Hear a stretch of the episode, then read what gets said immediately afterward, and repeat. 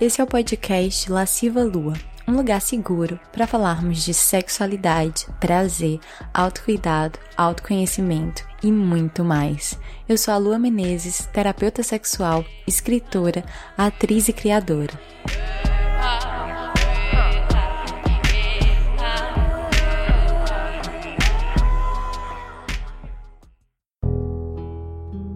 Essa temporada do podcast é patrocinada pelo curso Jardim das Delícias, um curso online para mulheres sobre prazer e sexualidade feminina. Para mais informações sobre o curso, basta acessar o site www.lascivalua.com. Bem-vindas a mais um episódio erótico desse podcast. Olha, o conto de hoje é um dos meus contos favoritos. Eu amo esse conto e ele é inspirado pela mitologia grega. Desde pequena, eu gostava muito de mitologia grega. Eu lia tudo sobre os deuses e deusas e todas as fofocas do Olimpo. e um dos deuses que mais me fascinava era o deus Dionísio, o deus do teatro, do vinho, das orgias, das colheitas, dos ciclos vitais, do transbordamento. Bom, em Roma, Dionísio ganhou o nome de Baco e as sacerdotisas que cultuavam o deus Baco eram chamadas de bacantes. Então é daí que vem a inspiração para o conto. Eu sempre gosto mais da versão grega, mas nesse conto eu resolvi usar o nome Baco porque eu acho ele sonoro.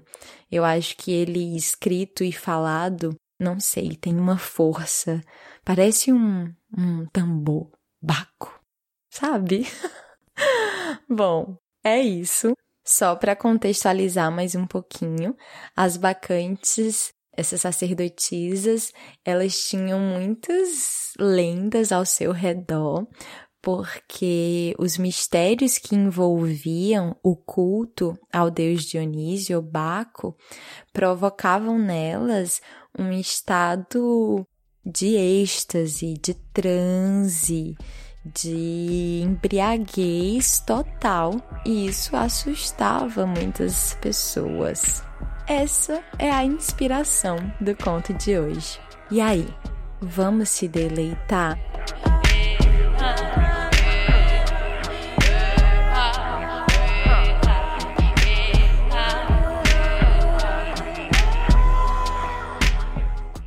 Bacantes, por Lua Menezes. Não lembro, nem sei mais como é a vida fora daqui. Sei que vim ainda menina, ainda pequena, porque meu peito ainda era liso, como o mármore das colunas do templo, e eu ainda gostava de brincar com as bonecas de pano que a minha mãe havia costurado para mim, e ainda não escorria todos os meses esse sangue quente pelo meio das pernas.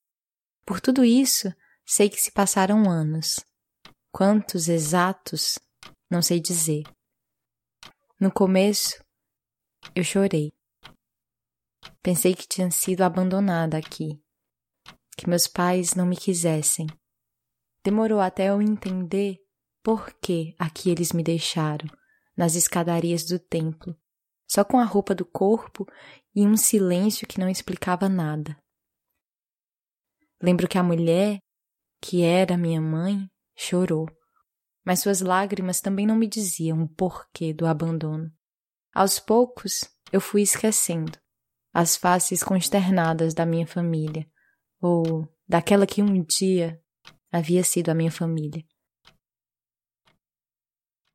Imagino que, como a maioria das outras famílias de agricultores, todo ano, antes das colheitas, eles subam as colinas e deixem nas escadarias suas oferendas. Mas não sei dizer. Vivemos uma vida reservada.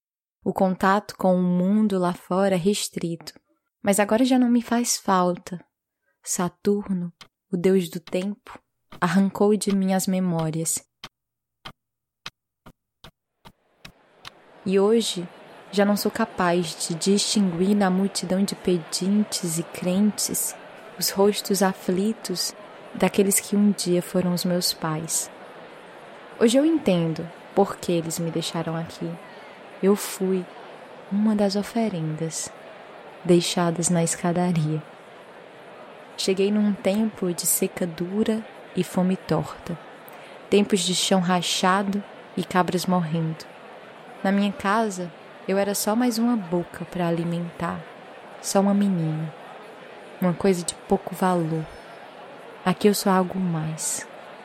Eu sou oferenda. Junto comigo chegaram outras virgens como eu, imaculadas e de olhos molhados de medo. As mais velhas dizem que nunca antes tinha chegado tantas de nós de uma vez.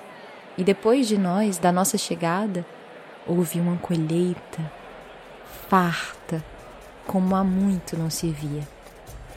Baco tinha gostado das oferendas. Pelo menos era o que diziam as nossas novas mães.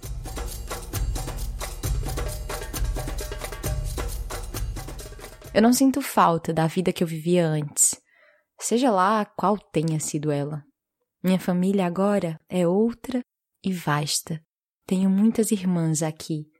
Não são irmãs de sangue, mas de casa e segredos compartilhados. E sempre que a fome grita nos campos, acabamos ganhando mais algumas. Lá embaixo, na vida ralé, elas são um fardo. Aqui, elas são um presente. As que chegam chorando logo esquecem e reaprendem a brincar. Temos muitas mães que nos acolhem e não faltam seios fartos onde se acolher. A verdade é que tem muito trabalho para nos distrair. Todas nós ajudamos na manutenção e limpeza do templo. A tarefa das mais novas é aprender. Elas estudam os cânticos, os hinos, as histórias dos deuses, nós, mais velhas, temos direitos a outros rituais. Nós estamos sendo iniciadas. Quando perguntamos às nossas mães há quanto tempo elas estão aqui, há quanto tempo são chamadas de sacerdotisas, elas respondem: a vida toda.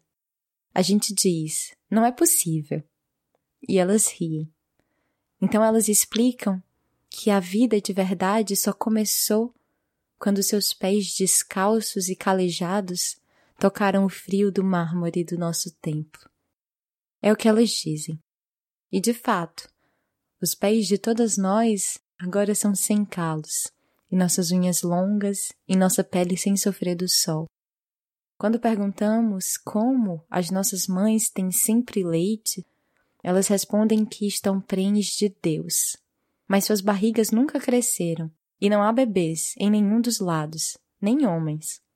Mesmo assim, o leite jorra das suas divinas tetas, e para que não lhes doa o peso do leite empedrado, nós abocanhamos os seus fartos. Não é um leite normal, é um leite doce que embriaga. Do topo da nossa colina, assistimos de longe à vida mundana, o caótico império da feiura o mercado empestado de moscas, as ruas injustas vertendo mendigos, os homens calejando as mãos nos arados, bebendo nos prostíbulos, se esfaqueando nas esquinas e depois voltando para casa com sobrecílios abertos e camisas ensanguentadas, que as mulheres, de véu, lavam na beira do rio enquanto cantam e queimam a pele no sol, queimam o ventre nos caldeirões, e nunca descansam as mãos, destinadas a tecer tapetes e afagar bebês, que mal começam a andar, já aprendem que o lugar do homem é maior do que o da mulher. Por essas e outras, não, não sinto falta da vida lá de baixo. Nem tenho mágoa por terem me deixado aqui. Ser mulher lá embaixo é duro, cruel, injusto. Aqui eu sou livre, sou oferenda, sou qualquer coisa sagrada. Aqui a vida é mais doce. Aqui aprendemos a colher e amassar as uvas da videira. Elas explodem entre os dedos do pé e a sensação é tão gostosa que o meu néctar escorre por entre as pernas e pinga e fermenta no vinho. E é por isso que o nosso vinho embriaga mais do que qualquer outro.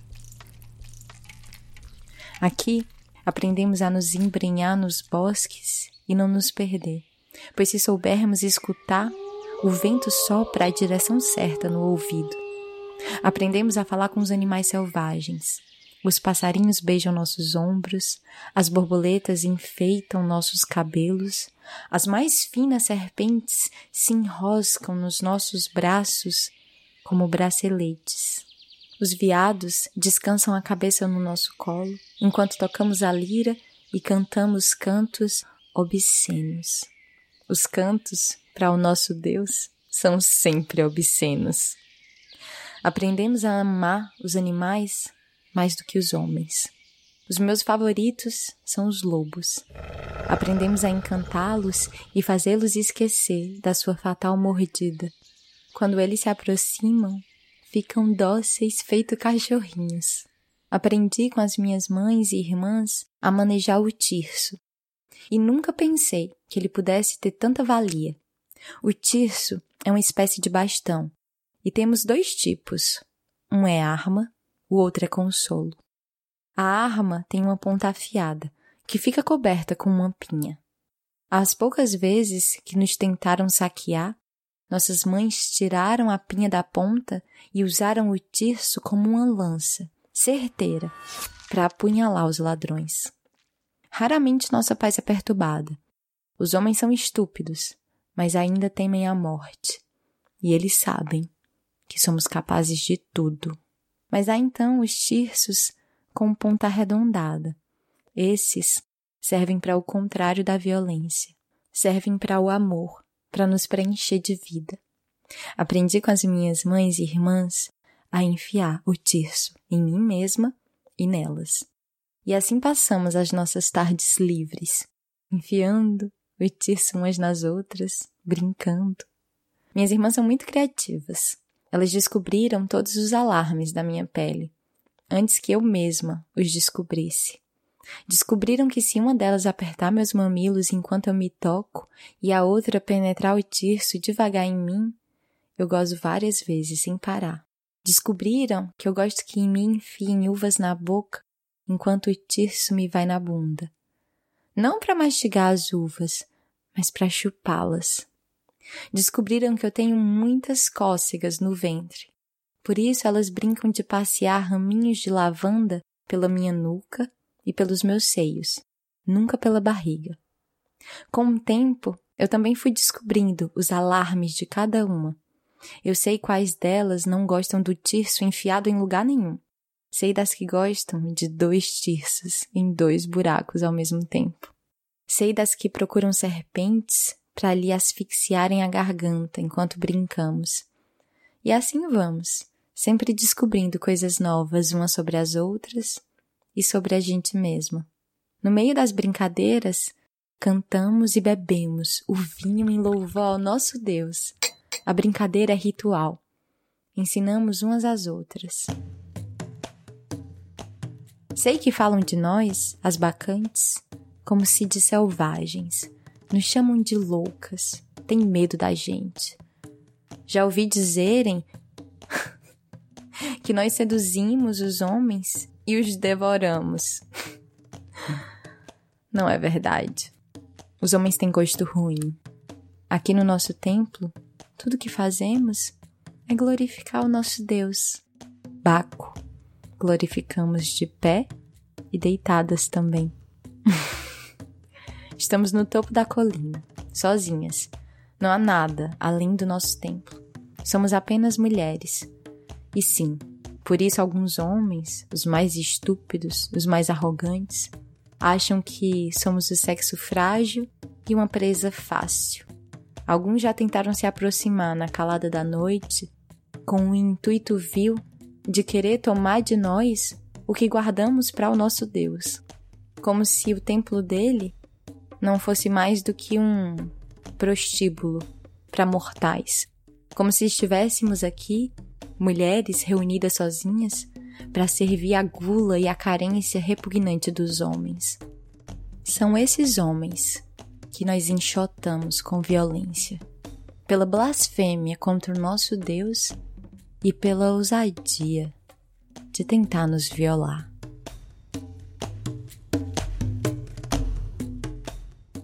Uma vez chegou um grupo no meio da madrugada. Eles estavam bêbados e tentaram entrar nos quartos das mais novas. Nunca vi as nossas mães tão enfurecidas. Nesse dia, elas resolveram sangrá-los um pouco, só um pouco, na barriga, para afugentá-los. Para alguns não foi o suficiente. A fúria deles era tão obstinada, a fome tão cega, que eles insistiram. E aí foi necessário cortar-lhes fora o membro que os desvairou. Sim, cortamos. Eles choraram e gritaram. E sim, nós rimos, levemente enlouquecidas. Mas não os comemos, como dizem por aí. Deus me livre. Demos aos lobos. Essa é a vida aqui. Sou oferenda, mas não consigo parar de pensar que sou eu que recebo as bênçãos. A vida no templo, sob a glória do nosso Deus, é a melhor que eu poderia levar. É tanta e tamanha a gratidão que eu sinto que na aflição de todos os orgasmos eu grito pelo nome dele. Baco, Baco, Baco. E a cada gozo eu lamento que ele não esteja aqui para que eu possa lhe agradecer face a face. Eu o amo sobre todas as coisas. Loucamente, crente, devotada, fiel. Não há outro nome em minha boca. Nos sonhos, eu peço a Morfeu que me leve até ele, e quando no sonho ele vem, acordo encharcada, agarrando a irmã que se deita ao meu lado. O que me dói é que eu nunca consigo lembrar da sua face. E choro um pouco. Por sorte, as minhas irmãs são todas muito generosas e nenhuma nunca me negou consolo. Em todos esses anos no templo, eu nunca o vi, nem ouvi. Já o senti, eu acho, algumas vezes. Eu senti algo que só poderia ser a presença de Deus, especialmente no orgasmo, mas ainda não vi sua face e isso me dói. Minhas mães dizem para eu ter paciência, que um dia ele vem ele tem muitos lugares para estar, muitas colheitas para abençoar, muitas orgias para comparecer. É um Deus ocupado, é um Deus que tem muito que fazer. Mas eu sou jovem e impaciente. É então que numa noite estrelada, um vento sopra mais forte. E sinto um arrepio estranho percorrendo a minha coluna. Primeiro ouvimos os tambores, ao longe. Depois as flautas, depois os cascos dos sátiros e os gritinhos estridentes das ninfas. Acordamos todas com os corações acelerados. Estamos nuas quando Baco vem.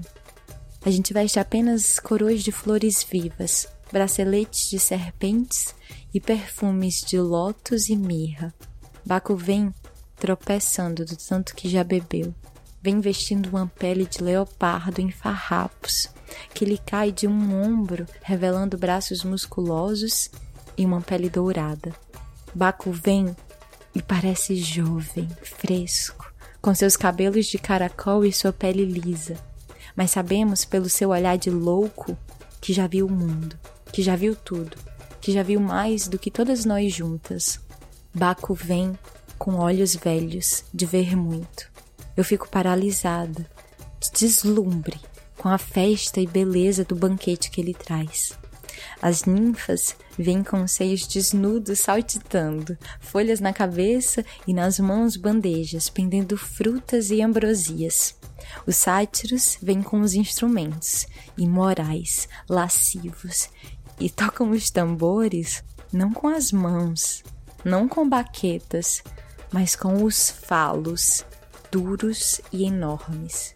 Há mortais no meio dessa corja mítica, mortais de todas as cores, de todas as formas, mulheres e homens, embriagados e seminus, com as bocas escorrendo saliva e esperma e as peles cobertas de mordidas e chupões, todos com caras brilhantes e sorrisos iluminados, todos belos, porque tocados pelo divino, esquecidos da sua perene condição de mortais. Baco nos faz crer na imortalidade. Essa é a maior embriaguez. Baco vem com a coroa de louros que roubou de Apolo, vem suado de outras bacanais, vem com um falo duro e dançante. Ele vem. Uvas caem do seu corpo enquanto ele anda, e há sempre imortais seguindo seu rastro, engolindo desesperados as migalhas da sua divindade. Pensei que Baco fosse querer entrar no templo, afinal, essas colunas foram erigidas para ele.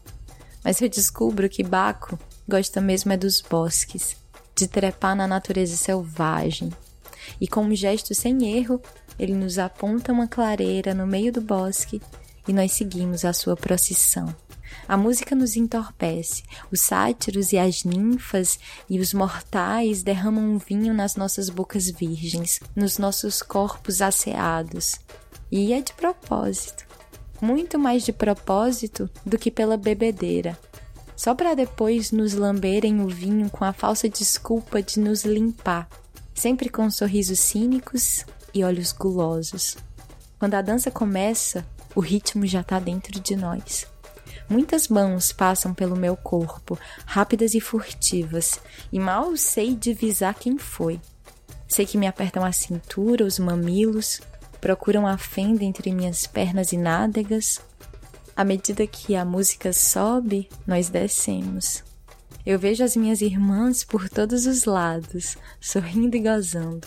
Há muitas de nós pelo chão, por entre outros corpos indivisos, beijando bocas roxas de vinho e chupando lábios e paus e bucetas, míticas e humanas, que pingam sem parar. Eu procuro Baco. Baco. Baco. Por trás de mim, uma voz sussurra algo no meu ouvido que não consigo entender. É uma voz macia e grave e sibilante. É Baco, falando qualquer coisa na língua dos deuses. É um feitiço ou uma maldição, não sei. Só sei que todos os pelos do meu corpo se arrepiam. Me viro para ele e ele está aqui, nu. A ponta do seu sempre duro falo me toca levemente e sinto a minha buceta se inflamar. Baco me tira para dançar e qualquer contato com sua pele me eletriza. Suas mãos nas minhas costas, suas pernas entre minhas pernas, ele me guia, e é como se deslizássemos sobre a relva. Respiro bem de perto seu hálito quente de vinho e sexo e me entorpeço. Todas as graças que eu planejava lhe agradecer, tudo que eu planejava lhe dizer, se perde. Baco ri, Baco gargalha, e eu tô em transe. Ele me beija sem parar de dançar. Só o meu coração para. Baco me deita no chão e eu não sei se ele de repente começou a falar a língua da humanidade ou se fui eu que aprendi a língua dos deuses. Só sei que entendo quando ele me diz que o meu corpo parece leite e ele vai me beber, que meus cabelos parecem fogo e ele quer se queimar, que minha buceta parece uma fruta e ele quer me comer. Ele vai me lambendo da boca até o meio das pernas, e não sei se é alucinação ou milagre, mas da minha pele de repente sai leite, que ele sorve em pequenos goles, deixando de propósito escorrer um pouquinho pelo canto da boca, para eu ver. Ele enfia os dedos dentro de mim e me sinto intoxicada, drogada, perdida. Baco ri e o seu riso é tão gostoso, tão cheio, tão vasto, que eu o amo mais do que nunca. Ele enfia mais dedos dentro de mim e sinto um calor. Acho que ele tá com quatro dedos lá dentro. Talvez uma mão inteira. Não sei. Só sei que num gesto ensaiado, ele tira de dentro de mim um pêssego, que logo abocanha com seus dentes de pérola e o olhar cravado no meu. A essa altura, já não me impressiono. Entendo que Baco é um poeta literal, Por isso seu rito é na terra, por isso seu gozo é físico e não só espiritual. Para Baco, o espírito precisa do corpo para se elevar. Abro as pernas o máximo que posso. Oferenda. Baco, faz o que quiser comigo. Ele sorri. Ele fica de joelhos e me penetra com um falo dourado, muito devagar. As estrelas brilham mais do que nunca, e o que eu sinto as alcança. É como se nascessem estrelas por debaixo da minha pele, pequenas e deliciosas explosões.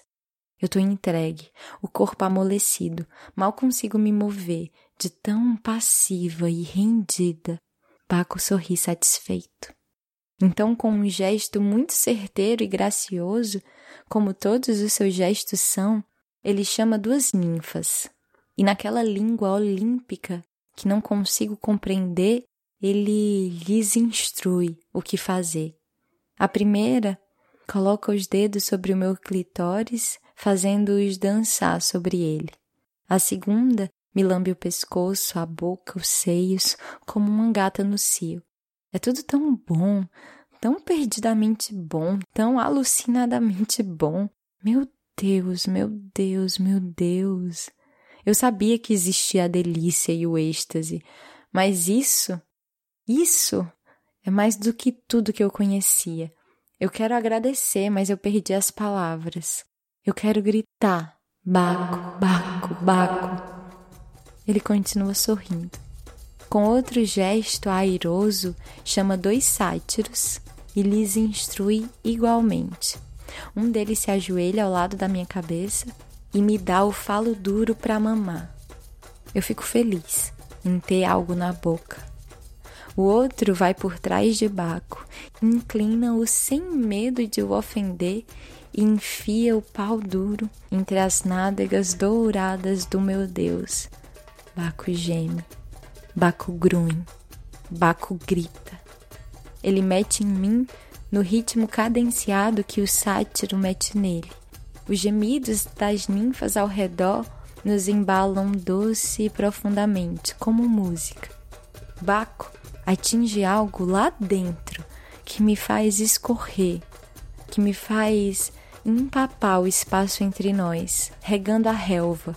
É tanta coisa acontecendo, tanta gente. Eu nunca tinha estado numa verdadeira bacanal Há mãos e braços e pernas e bocas e olhos vermelhos por todos os lados, e o meu corpo ofertado, tocado pelo divino, o deleite sem fim, sem nome, as estrelas explodindo uma atrás da outra, o amor rebentando com uma força imensurável. Eu quero mais do que nunca agradecer. Agradecer. Eu só quero agradecer. Mas o falo do sátiro ainda continua me enchendo a boca. Baco entre dentes leu meu pensamento e me diz numa língua que consigo entender. Eu escuto tuas preces. Eu me dissolvo. Era isso que eu queria. É isso que queremos o tempo todo, não é? Que Deus nos escute. Por isso que a gente faz tanto barulho. Mas é claro que ele escuta. É claro que Baco sabe. Baco sabe tudo. Baco sua, Baco goza. Ele grita alto e escandaloso, e o seu êxtase me arrasta com ele. O seu êxtase faz todo mundo gozar junto. É um orgasmo celestial e longo e molhado, e Baco goza tanto, tanto, tanto, ele me encharca por dentro e sai de mim ainda jorrando, não para de jorrar. As ninfas e os sátiros aproximam as bocas para beber um pouco. Tem suficiente para todo mundo.